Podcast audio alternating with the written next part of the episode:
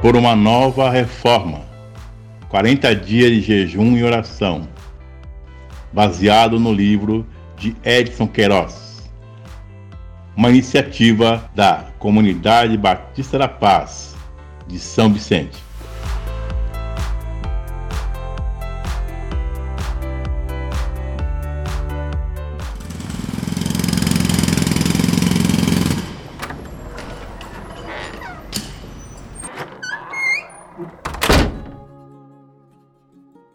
Dia 13. Cuidado com o falso profeta.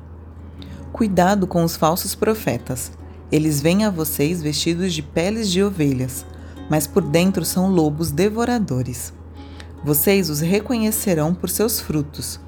Pode alguém colher uvas de um espinheiro ou figos de ervas daninhas? Semelhantemente, toda árvore boa dá frutos bons, mas a árvore ruim dá frutos ruins. A árvore boa não pode dar frutos ruins, nem a árvore ruim pode dar frutos bons. Toda árvore que não produz bons frutos é cortada e lançada ao fogo. Assim, pelos seus frutos vocês os reconhecerão. Nem todo aquele que me diz Senhor, Senhor entrará no reino dos céus, mas apenas aquele que faz a vontade do meu Pai que está nos céus. Muitos me dirão naquele dia: Senhor, Senhor, não profetizamos em teu nome? Em teu nome não expulsamos demônios e não realizamos muitos milagres? Então eu lhes direi claramente: Nunca os conheci. Afastem-se de mim, vocês que praticam o mal. Mateus 7, 15 a 23. Depois de dar muitas instruções sobre a vida do cristão, agora o Senhor apresenta um alerta para os seus discípulos: cuidado com os falsos profetas.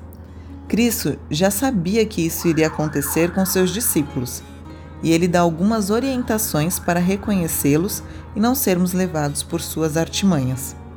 A palavra para falso profeta na língua original é pseudo-profetes. Pseudo significa engano, ilusão e mentira. Esta palavra também é usada no Novo Testamento para pseudo-cristos, pseudo-apóstolos, pseudo-mestres, Infelizmente, a história da igreja está repleta desses pseudos. Jesus nos ajuda a conhecê-los e não segui-los. 1. Um, eles são lobos disfarçados de ovelhas. O falso profeta é um lobo devorador que consegue se disfarçar como ovelha. Interessante é que ele tem as características do maligno: rouba, mata e destrói. João 10:10. 10. Se você olhar bem, alguns desses falsos profetas conseguem apresentar um ar de piedade e santidade e até dependência de Deus. Mas quando vemos sua vida, chegamos à conclusão que é puro engano. Muitos cristãos são enganados pelo fato de verem que os falsos profetas utilizam a Bíblia.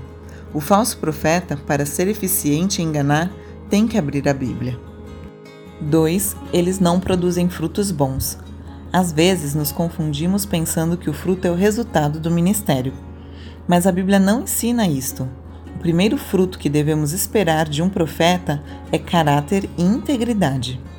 Os falsos profetas, com o passar do tempo, acabam revelando que não têm nem caráter nem integridade. Todo profeta verdadeiro deve ser como Cristo e produzir o fruto do Espírito descrito em Gálatas 5, 22 e 23. Amor, alegria, paz, paciência, bondade, benignidade, fidelidade, mansidão e domínio próprio. No mesmo contexto, o falso profeta produz as obras da carne. Ora, as obras da carne são manifestas: imoralidade sexual, impureza e libertinagem, idolatria e feitiçaria, ódio, discórdia, ciúmes, ira, egoísmo, dissensões, facções e inveja, embriaguez, orgias e coisas semelhantes eu os advirto como antes já os adverti. Aqueles que praticam essas coisas não herdarão o reino de Deus. Gálatas 5, 19 a 21. O segundo fruto é a sua doutrina. O que eles estão ensinando? O verdadeiro profeta ensina o cristão a ser semelhante a Cristo e obedecer a sua palavra. O falso profeta ensina o que agrada às pessoas e muitas vezes o que está de acordo com o seu interesse e necessidade pessoal. Há muitos deles somente pedindo dinheiro ao povo, vendendo mercadorias e alguns até oprimindo as pessoas a darem ofertas. Vi na televisão uma pessoa dizendo que se você der tal quantia para ele, Deus cumpriria todas as promessas em sua vida. Fica bem claro no contexto desta passagem que o fruto não são as experiências espirituais. No versículo 22 de Mateus 7, que citamos, eles profetizam, expulsam demônios e fazem muitos milagres, mas nunca pertenceram a Cristo. Alguns são enganados e iludidos pelos falsos profetas, pelo fato de verem alguns milagres acontecendo. Há diversos fatores envolvidos no milagre, que não são necessariamente provenientes do Senhor. Não se esqueça que o diabo tem um determinado poder e faz alguns milagres. 3. Eles dizem Senhor, Senhor, mas não fazem a vontade de Deus.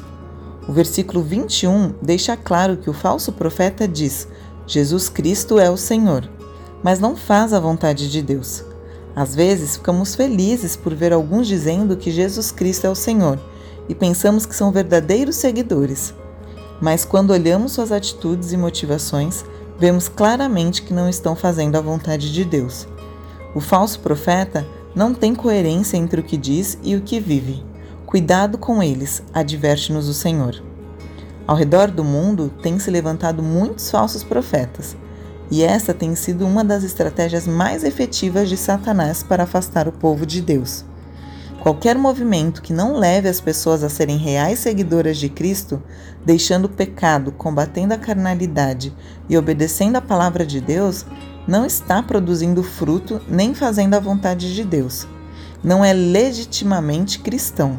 Cuidado com os vendedores de bênçãos, os que prometem milagres mirabolantes, os que estão mais interessados no seu dinheiro do que na sua salvação. Oração. Senhor Jesus, ajuda-me a reconhecer os falsos profetas e não ser enredado por seus enganos. Quero ser um cristão autêntico e conhecer mais profundamente tua palavra. Tu és meu Senhor, portanto quero fazer o que tu mandas. Em teu santo nome. Amém. 1. Um, ore por sabedoria e discernimento espiritual para não ser enganado por falsos ensinos. 2. Ore por seu pastor e líderes, para que sejam firmes na palavra e na doutrina. 3. Ajude as pessoas a serem seguidoras de Cristo, conhecendo e obedecendo a sua palavra. 4. Ore por uma nova reforma, que todo cristão se firme em Deus e sua palavra.